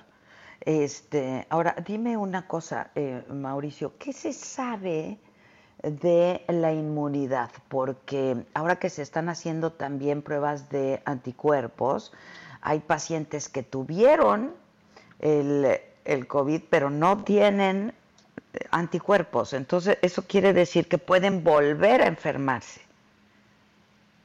La verdad es que no lo sabemos a ciencia cierta. No se sabe. Lo que sabemos, eh, no, lo que, lo que sí sabemos es que, por ejemplo, bueno, tú, tú lo sabes, hubo una rueda de prensa muy controversial de la Organización Mundial de la Salud, donde ellos al principio declararon que pacientes asintomáticos no fueron aquellos que alimentaron la pandemia. Lo, y una vez que se trata, una vez que se, se disecciona lo que ellos querían decir, nos damos cuenta de que hay, a grosso modo, Adela, hay dos tipos de pacientes, asintomáticos y presintomáticos. Los asintomáticos son aquellas personas que se infectan, pero la carga viral no es suficiente, ¿ok? Ni para que presenten síntomas ni para que infecten a otros. Sí lo pueden hacer, pero hasta ahora el consenso científico no cree que estos, estos asintomáticos sean la causa de la diseminación de nuevos casos, pero existen los presintomáticos. Son aquellas personas que ya se han infectado y que tienen una suficiente carga viral en su cuerpo y que eventualmente van a presentar síntomas, pero que 2.5 días antes, a un día, medio día antes, están en contacto con otras personas infectándolos. Estas personas se creen que son las que verdaderamente alimentaron la pandemia alimentaron los picos. Y se cree que estos últimos sí desarrollan anticuerpos. La gran pregunta es, ¿qué pasa con los asintomáticos? ¿Desarrollan anticuerpos o si los desarrollan son suficientemente fuertes para generar una inmunidad? Todavía no lo sabemos. No se sabe, no se sabe. Eh, Ahora, este, sí se ha podido comprobar, Mauricio, y en beneficio de quienes nos escuchan, porque de pronto hay muy pocas cosas claras, eh, de que sigue habiendo eh, sectores de la sociedad que están más comprometidos que otros. Me estoy refiriendo a la gente que tiene ciertos padecimientos y a eh, pues gente de determinada edad. Así es. Porque hemos oído de casos de niños, etcétera, pero son casos excepcionales hasta donde entiendo, ¿no? Sí, reportes en Estados Unidos muestran que los niños son afectados por COVID. O sea, la mortalidad en niños debajo de 9 años por COVID-19 es bajísima, gracias a Dios. Es como el 0.73, 0. Sí, es, es, es, muy baja. Sin embargo, nuestras personas, nuestros eh, nuestros familiares, seres queridos, amigos arriba de 60, 65 años con enfermedades crónico-degenerativas siguen siendo el foco principal de la mortalidad en COVID-19. No significa esto que un joven de 30 años no se puede enfermar y no se puede enfermar severamente, ¿no? Pero significa que la mortalidad es mayor en gente de 65 años. Y es bien curioso, Adela. No sé si tú has escuchado de la aproximación que tuvo Suecia ¿no? Queriendo establecer inmunidad de rebaño, eh, no cerrando la sociedad, pero aislando a la gente de 60 años y que tengan enfermedades crónico-degenerativas. Debo decir que en un país de 10 millones, o sea, que no es un país muy grande, esta estrategia al menos es, hacía sentido desde el punto de vista epidemiológico y con la inteligencia de los epidemiólogos suecos. Sin embargo, ¿qué hemos visto hasta ahora? Que los casos en Suecia obviamente se dispararon, pero no solo eso, la mortalidad en la gente de 60 años fue muy alta, lo que significa que por dejar solamente a, los, a las personas arriba de 60 años encerradas, no los proteges. Tienes que proteger a toda la sociedad porque toda la sociedad son vectores de infección. Claro. Claro, claro. Y en un país tan grande como México. ¿Cuál sigue siendo? Sí, es, es, es, muy complejo, es muy, es muy problemático. Y, y, luego hay gente que sigue sin creer, ¿no? Y hay gente que, este, pues tiene que salir. Yo y, lo, y se entiende, se entiende perfectamente en un país como, como este, Mauricio, en donde la gente pues vive al día, ¿no? eh, simplemente pues tomar estas medidas que te pueden hacer la diferencia entre eh, la vida y la muerte, así literalmente, que son el cubrebocas y el distanciamiento. Exactamente. Y eso es un punto que, que acabas de tocar importantísimo. México es un país distinto. hay varios Méxicos en México, ¿no? Eso lo sabemos. Y si las personas no pueden quedarse en casa, pues mínimo que los que puedan lo hagan. Esa es una forma de, de, solidaridad. ayudar a todos. Claro, claro. Claro, claro. Que es el que yo, es lo que yo he insistido mucho, el que no tenga que salir, que no salga, porque sí, es una manera de solidaridad con toda la población, ¿no? Exacto, exacto. Tenemos que ayudar a los demás. Mauricio, este, yo no sé, esto, esto tiene fin, se ve cerca la cura, se ve, digo, la vacuna, supongo que ya está la vacuna, pero pues toma el tiempo que toma, ¿no? Hacer las pruebas, la fabricación, la distribución, ¿no? Este. Por, por supuesto, y no que, mire, yo entiendo la población. Primero, quiero cerrar este programa, Adela, diciendo dos grandes conceptos. El primero es que hay, hay una fracción de la sociedad que piensa que hay que salvar las vidas y hay otra fracción que dice que hay que salvar la economía. Para empezar, esto no es así. Tú puedes salvar ambas, o al menos puedes trabajar hacia ambas simultáneamente. Y la mejor manera de hacerlo es si, vas si, la sociedad no se ha cerrado completa, completamente, pues mantener el distanciamiento físico de uno o dos metros, campañas constantes de lavado de mano, monitoreo y detección de casos y seguirlos, y el uso de cubrebocas diseminado. Eso es lo que yo siento que le hace falta a México, una campaña mucho más fuerte para el uso de cubrebocas. El uso de cubrebocas debe ser un mandato ahora debe ser un mandato porque tenemos ya evidencia suficiente para llevarlo a cabo. Y así podemos ayudar a ambas. Podemos ayudar a la economía y podemos salvar vidas. Y en cuestión de vacunas, Adela, créeme, créeme, yo qué más quisiera porque pudiéramos apurar esto. Pues pero, está, pero está en el interés de toda la humanidad que esto no se apure. Necesitamos una vacuna eficaz, segura y disponible. Y eso lleva tiempo. Imagínate si no, claro. Exactamente, exactamente. Ahora, de, la cura, no hay una cura, pero sí están habiendo formas de tratar a los pacientes. Mira, yo finalmente te preguntaría, este, Mauricio, para quienes nos escuchan, porque de pronto te dicen, te sientes mal, quédate en casa. Y de pronto, pues ya te estás muriendo, ¿no? ¿Qué hay que hacer, Mauricio? ¿Qué hay que hacer ante los síntomas? Yo creo que lo más importante es que la gente tenga un número de teléfono, ya sea hacia su médico primario, hacia su centro de salud o, hacia, o hacia un centro de atención que tengo entendido que en México hay, los he visto en Twitter, en Facebook, en Instagram, hay, hay números de teléfono donde tú puedes hablar si tienes síntomas. Yo creo que ahorita no se puede pecar de exagerado. O sea, eh, si tú sientes estos síntomas, tienes que hablar inmediatamente. ¿Por qué? Porque de esa forma la, estas personas que trabajan en estos centros te pueden estar siguiendo. Y si no tienes que ir al hospital, pues no vayas. Pero si empiezas a desarrollar una severidad notable en estos síntomas, tienes que acudir al centro de salud, a la sala de emergencias, al hospital, a donde sea que tengas que ir. Y mi mejor recomendación es que las personas detecten esos números y los tengan escritos y los peguen en el refrigerador, en la puerta de su casa, etcétera, para que todos podamos tener acceso a ellos porque de pronto oyes historias, Mauricio, de que alguien no se sentía mal y se murió al otro día. ¿Esto puede pasar? ¿O tiene una evolución la enfermedad? Mira, eh, no sé exactamente los números de cuántos casos se han presentado así.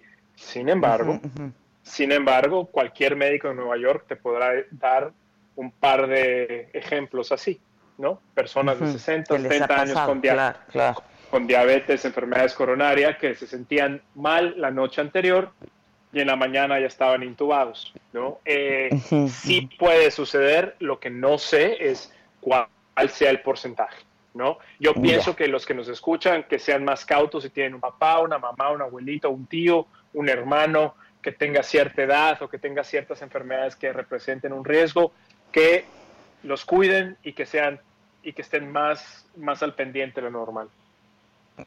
Ya. Mauricio, pues como siempre te agradezco muchísimo que nos ayudes un poco a entender mucha información por ahí sobre información que eh, pues no, no, las más de las veces no es cierta. Así es que como siempre te agradezco muchísimo, te mando un abrazo, cuídate mucho y estamos en contacto. Gracias Adela, que pases un precioso día. Nos hablamos pronto. Gracias. Igualmente Mauricio, muchísimas gracias. Eh, la verdad es que siempre nos sirve muchísimo poder hablar, eh, hablar con Mauricio. Es el doctor Mauricio González, médico internista del Metropolitan Hospital Center allá en Nueva York. Vamos a hacer una pausa y regresamos todavía, no se vayan. ¿Cómo te enteraste? ¿Dónde lo oíste? ¿Quién te lo dijo? Me lo dijo Adela. Regresamos en un momento con más de Me lo dijo Adela por Heraldo Radio. Continuamos con el estilo único y más incluyente, irónico, irreverente y abrasivo en Me lo dijo Adela por Heraldo Radio.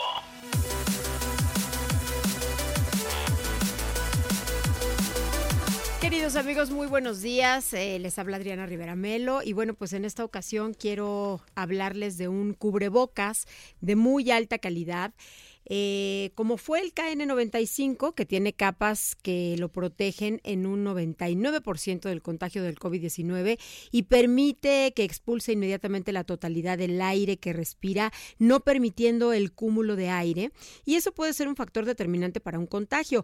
La gran novedad que yo les traigo esta mañana es que después del consagrado cubrebocas KN95, reconocido científicamente como el más perfecto respirador en términos de calidad y protección, fue lanzado en Europa el KN98, la evolución del KN95 porque presenta una quinta capa protectora. Y atención porque en la compra de un cubrebocas KN98 va a recibir usted un segundo KN98 completamente gratis. Esto hace que prácticamente el precio del mejor cubrebocas que puede comprar sea al mismo precio de un cubrebocas de calidad mediana. Usted hoy puede comprar el mejor cubrebocas por un valor apenas por arriba del costo de los cubrebocas de calidad media y de esta forma garantizar un 100% de protección en esta pandemia. El número para que llame es el 800 230 mil Repito, 800 mil Y también quiero decirles que en Hospitalar tu papá vale por 5 porque en la compra de cualquiera de nuestros productos te lleva 5 mil pesos en regalos. Esta promoción es válida llamando en este momento, repito, al 800 230 mil perdón, 6000, 6000, 800 230 mil. Así es que a llamar en este momento y llévenselo dos por uno este cubrebocas que realmente vale la pena. Es el KN98. Buen día. Que nos mandes el pack no nos interesa. Lo que nos interesa es tu opinión. Mándala a nuestro WhatsApp 5521 53 71 26. En Me lo dijo Adela, te leemos, te escuchamos y te sentimos. Tiquitiquitín, tiquitín. Ya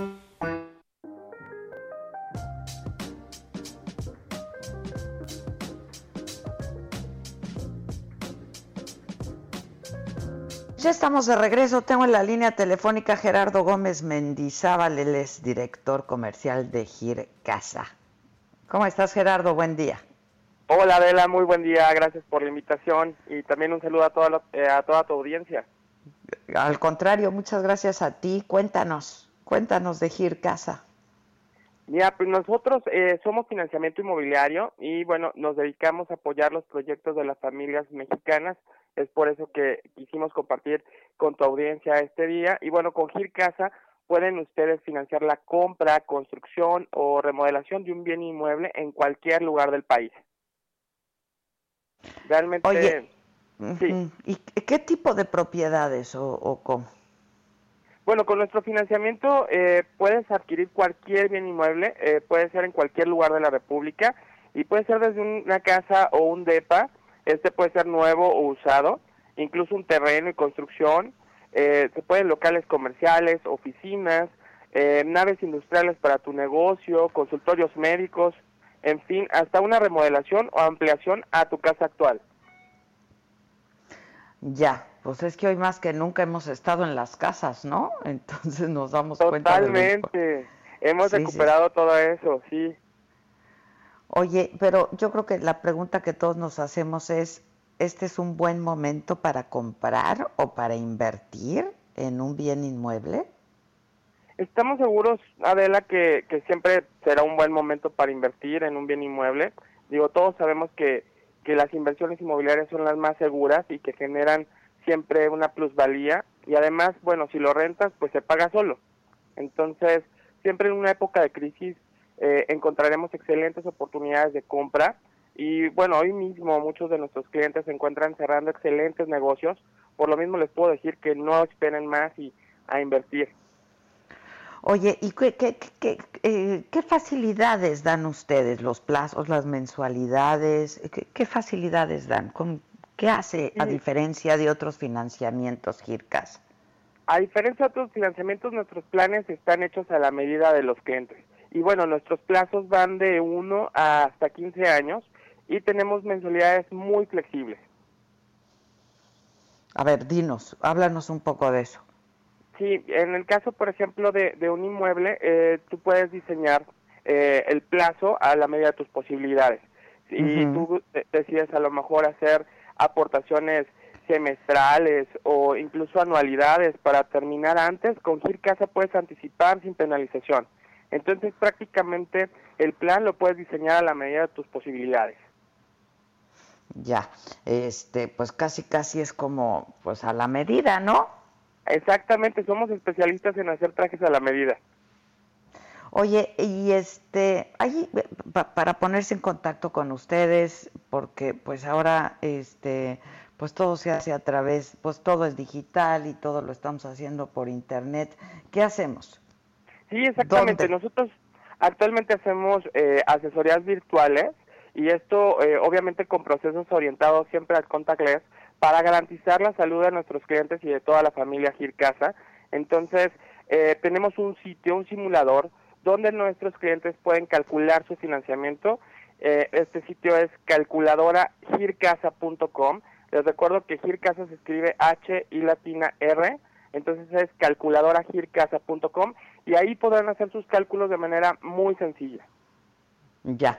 Bueno, pues estaremos entonces en contacto y pendientes. Muchas gracias. Gracias, Gerardo. Muchas gracias, Adela. Solo quería Gracias. recordarles también que pueden eh, comunicarse a nuestro 800 Gircasa y también en nuestra página web de gircasa.com. Buenísimo. Muchas gracias. Gracias. A ver, em, este, ¿qué tenemos, muchachos? ¿Quién está? ¿Está Maca? ¿Quién está? ¿Quién tengo? Este, ¿me pueden decir a quién tengo por ahí? Maca.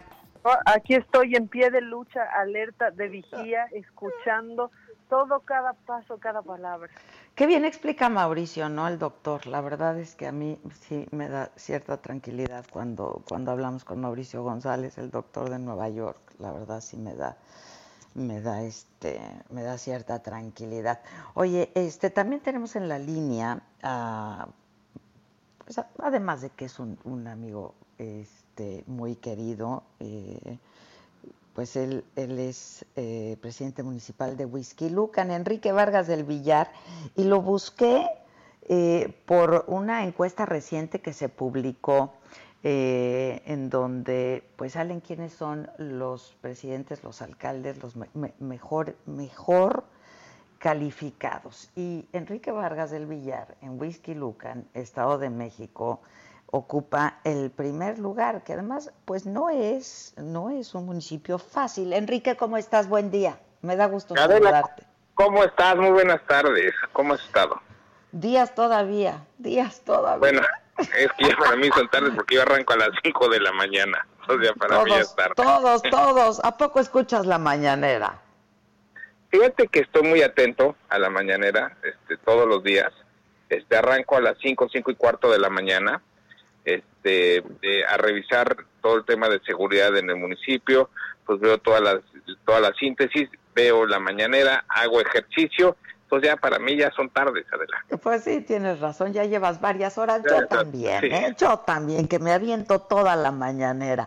Oye, este, a reserva de que tengamos oportunidad, espero que pronto de vernos, de que vayas a la saga, de que vayas a cabina ahí en radio. Yo te quise buscar, porque en estos momentos que Massive Caller saque eh, y publique esta encuesta en donde tú apareces como el alcalde mejor calificado, en estos momentos, pues no es, no, no, no, es fácil, ¿no? Este, Enrique, la verdad es que estamos pasando por momentos, atravesando momentos muy duros, muy, muy difíciles. Este, digo, felicidades, eh, pero supongo que esto pues es un trabajo que has venido haciendo y que hoy se refleja. ¿Cómo has afrontado estos momentos? Así es, Adela, este, comentarte que ya tengo cinco años y medio de gobierno.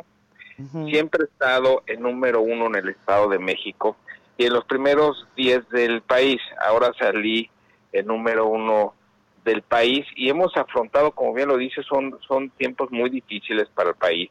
Ya son tres meses que, que tenemos la pandemia, la gente está muy, muy eh, enojada, está eh, eh, con mucho miedo, ¿no? Y que me hayan calificado en número uno, pues la verdad es que es una gran distinción. Eh, la gente me calificó en el municipio de Huizquilucan porque desde el principio hemos estado muy cerca a la, eh, la pandemia. Eh, fui el primer municipio que mandó a toda la gente que trabajamos de gobierno a sus casas. Fui el primer municipio en llamar al cabildo para tener recursos. Fui el primer municipio certificado ante la OMS. Y hemos estado muy cerca de toda la ciudadanía en el municipio de Huizquilucan y esto pues, refleja la calificación que hoy me da. Eh, comentarte y que tu auditorio sepa que estamos todavía en el pico máximo. Hay que dejarlo muy en claro. Adela, nos tenemos que cuidar, tenemos que salvar vidas. El día de ayer fuimos el número uno en el mundo de contagios y de muerte. Falta todavía semanas, Adela, hay que decirlo a todo tu auditorio, faltan semanas para salir de esta pandemia. Claro que vamos a salir porque México siempre ha salido adelante pero todavía faltan semanas para poder salir adelante. Ahora, hablamos de, este, y Huizquilucan en eso, pues es un municipio importante porque se mueve mucha economía. Este, eh, ¿cómo, ¿Cómo se está manejando eso, Enrique? Sí, fíjate que el municipio de Huizquilucan somos eh, el, el, municipio con más inversión antes de la pandemia, obviamente. Traemos una inversión privada de más de dos mil millones de dólares eh, en construcción sobre todo, ya la arrancamos, hay que decirlo, ya la arrancamos hace dos semanas, vamos muy bien, está ordenado todas las obras, hemos estado revisando cada una para ver eh, los trabajadores que cuenten con cubrebocas, este temperatura y vamos avanzando bien porque también hay que decirlo el tema económico es muy importante en nuestro país tenemos que poco a poco salir adelante porque ya son tres meses que está parado el país y Whisky Lucan vamos muy bien, Adela. La verdad es que estoy eh, muy contento porque la ciudadanía supo lo que era trabajar en conjunto eh, gobierno y ciudadanía. Arrancamos en el primer lugar del Estado de México de contagios, hoy somos el número 16, muy controlada la pandemia, la curva muy controlada en el municipio de Whisky Lucan, porque la ciudadanía supo qué hacer con el gobierno. Pero sí recuerdo que los primeros días, cuando hablábamos de esto, Enrique, sí ocupaba eh, el municipio los primeros lugares de contagios. Sí, no, pues era, era, el primer lugar este y lo y lo logramos controlar, también hay que decirlo porque tenemos el hospital privado más grande del Estado de México y bueno, fueron días muy difíciles, también te quiero decir que teníamos una, una amenaza de saqueo, lo cual eh, detuvimos a las personas. En, los primeros días ya estaban organizados más de 100 personas para tratar de saquear en el municipio de Huizquilucan y los detuvimos. Personalmente yo llevé ese operativo. Adela estuvo al frente de ese operativo y ya están procesados los culpables. Este, yo creo que no es momento, Enrique, y coincidirás conmigo de hablar de, aspiraciones personales, que seguramente las tienes, pero eh, si te lo pregunto me vas a decir que ahorita estás concentrado en esto. Y en este momento, y por primera vez, le voy a creer a un político que me conteste esto, ¿no? Este, pero, porque bueno, la verdad es que son legítimas, las aspiraciones personales son legítimas, ¿no? Este, y un político profesional pues siempre busca eh, llegar a más, pero me parece que ahorita pues sí, eh, el tamaño y la dimensión de la crisis, tanto sanitaria como económica, pues demanda absoluta concentración de quienes, de quienes están al frente, ¿no? Así es, así es, Adela. Oye, en términos de, en términos de, de, seguridad, de inseguridad, ya hablabas de los saqueos. ¿Cómo, cómo está la cosa ahorita? Es lo que te preguntaría. A ver, en Whisky Lucan está muy controlado. La verdad es que, eh, que hace un reconocimiento a toda, a todos nuestros policías, a toda nuestra gente de, de servicios de emergencia, eh, eh, de servicios públicos que han estado muy, muy atentos al frente en esta eh, pandemia muy controlado el municipio de Huizquilucan. Y por eso eh, ayer le hicimos un reconocimiento, hicimos una transmisión hermosa en el municipio de Huizquilucan, haciéndoles un reconocimiento a los doctores, a los policías, a los camilleros, a, ambulancias, a todos, porque realmente es necesario, Adela, es necesario a todos estos héroes que han estado luchando en esta pandemia y por eso lo hicimos ayer en el municipio de Huizquilucan. Eh, pues a reserva, como decía al principio, de que tengamos oportunidad de que nos visites en Saga, también en la cabina de radio y podamos hablar más largo. Yo te, te agradezco mucho, pero sí quería hablar contigo por este, por este primer lugar. La verdad es que eh, pues no es fácil, estamos inmersos en una crisis eh, y como decías tú, la gente está enojada y la gente, pues la gente está dolorida, ¿no? Hay gente que perdió que perdió seres queridos, Enrique. Sí, la verdad es que estamos pasando por un momento muy difícil. Como te decía, hay gente enojada, hay gente con miedo, hay gente que, que, no, que no sabe lo que pasa. Ya son tres meses eh, de este encierro que ha sido muy difícil porque pues obviamente no ves a tus seres queridos, estás encerrado este y es muy difícil, pero vamos a salir adelante, Adela, de verdad. Yo te lo digo, yo confío mucho en mi México querido y vamos a salir adelante. México es un gran país y tenemos que salir adelante. Y felicitarte, Adela, por tu programa que es tan escuchado, de verdad, eh, que me encanta escucharte y de verdad reconocerte toda tu trayectoria de muchos años y de verdad te agradezco mucho tu amistad, Adela. Al contrario, te mando un abrazo y gracias, gracias siempre. Gracias, Cuídate gracias, Adela. Un Cuídate, abrazo, cuida a todos. Gracias, muchas gracias.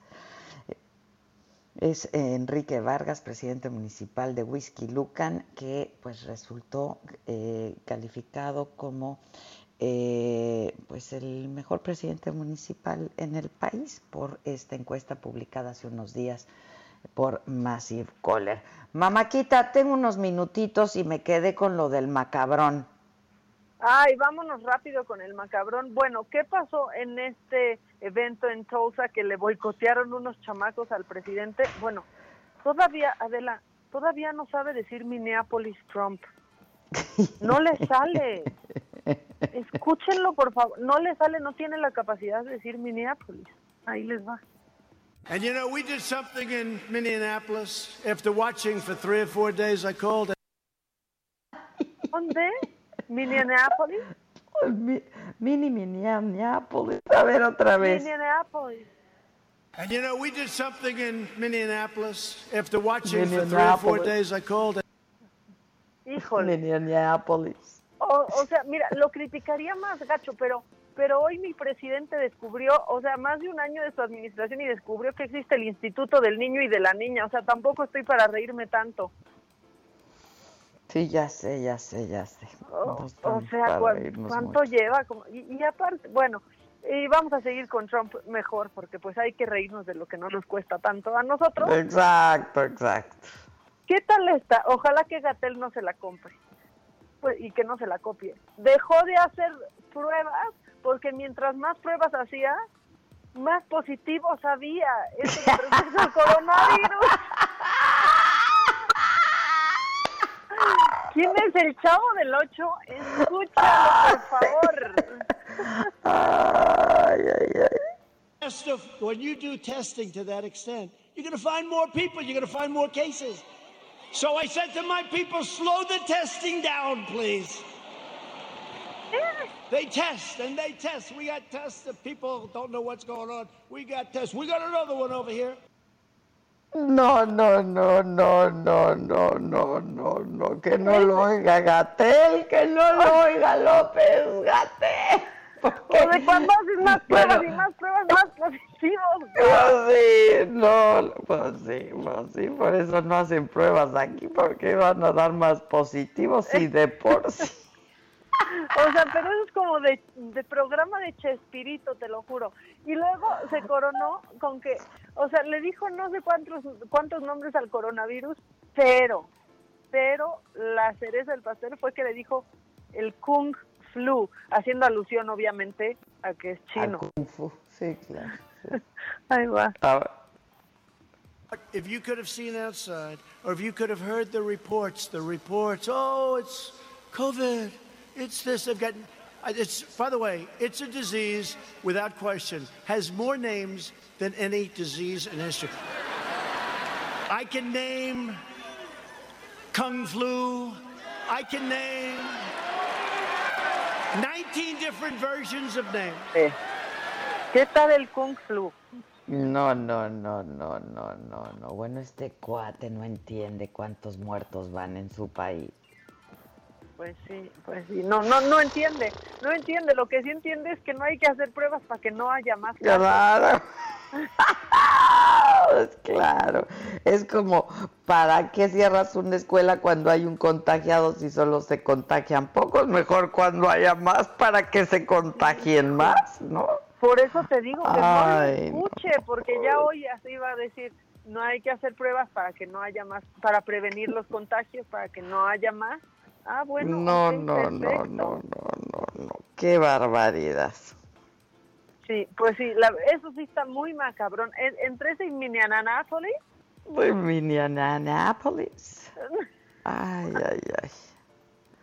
Oye, ayer que fue eh, Día del Padre, mucha gente en las calles. Ah, todo mundo, todo mundo en las calles.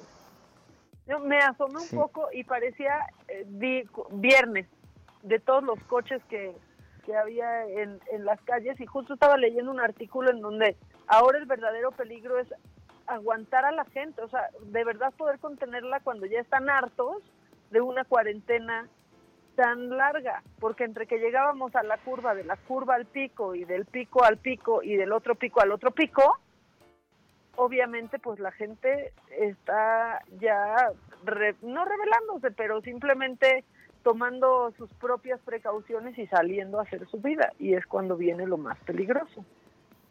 Pues sí, pues sí. ¿Qué más tienes de macabrón?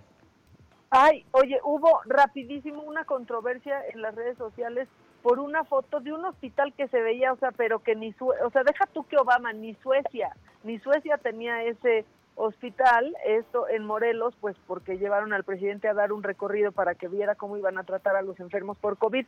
Seguramente viste la foto y muchos descubrieron que quien estaba ahí acostado con tapabocas, pues era como un miembro ahí que de la seguridad del, del presidente y que se arma y Sí. entonces pues ya tuvieron que aclarar Que o sea, él salir a decir que era un prototipo. que era simulacro, que no se crean que ni se ven así los hospitales. No, bueno, sí, sí, sí. según esto sí se ven así, pero que no era, porque claro, la nota era como Cuauhtémoc Blanco, que la verdad ha hecho algo inaudito, como un ídolo se ha convertido en un ser tan repudiado por muchos, ¿no? O sea, un ídolo del fútbol mexicano. O sea, un logro en su administración ya tiene por lo menos. Pero bueno, salía Cuauhtémoc, eh, el secretario Alcocer y AMLO sin tapabocas frente, ahí de rebeldes frente al enfermo, pero pues ni era enfermo, era un simulacro. Desde el principio así estaba previsto, no quisieron chamaquear, Ujú. era un simulacro. Ya, pues lo hubieran dicho Ya. desde un principio. Pues sí. y Tienes un mínimo- minuto, tienes, ¿eh? ¿tienes Pues llamadas? rápido.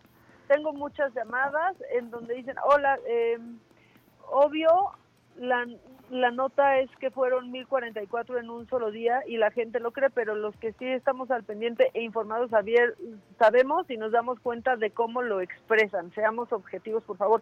Bueno, son muertos, punto. Sean de Sí, 24 claro. horas o de 48 o de un O de mes. 48, sí, claro. claro. ¿no? Eh, felicidades, un gran año de éxitos con el estilo único y mejor programa de radio a cargo de la mujer con mayor credibilidad. ¿Quién más te lo dijo? Muchas Me lo gracias. dijo Adela. Ándale. Ay, muchas gracias, Ay, muchas la gracias. chicharra, qué susto. Gracias a todos, de veras gracias por todo este año que pues solamente es posible gracias a todos ustedes y pues a este equipo de trabajo maravilloso que tengo. Gracias Maca, gracias a todos ahí A en ti. la cabina, en la redacción. Nos escuchamos mañana en punto de las 10, las 10 de la mañana nos escuchamos. Eh, y pues eso, tengan un buen día, un buen inicio de semana. Los que no tengamos que salir, ayudamos quedándonos en casa y ayudamos mucho a todos. Así es que sigámoslo haciendo en la medida de lo posible. Y si vamos a salir, recuerden, cubrebocas, distancia de por lo menos un metro. Le mando un abrazo. Gracias a todos y hasta mañana. Buen día.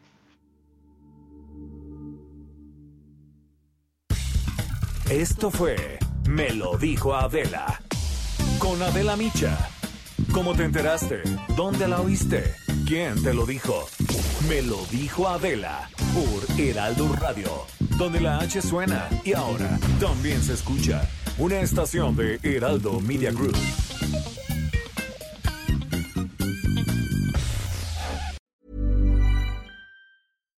When you make decisions for your company, you look for the no brainers. And if you have a lot of mailing to do, stamps.com is the ultimate no brainer. It streamlines your processes to make your business more efficient, which makes you less busy.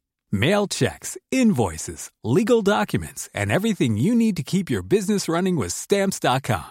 Seamlessly connect with every major marketplace and shopping cart. Schedule package pickups and see your cheapest and fastest shipping options from different carriers with rates up to 89% off USPS and UPS rates. And with the stamps.com mobile app, you can take care of mailing and shipping wherever you are. Make the same no-brainer decision as over 1 million other businesses with stamps.com. Sign up with code program for a 4-week trial plus free postage and a free digital scale. No long-term commitments or contracts.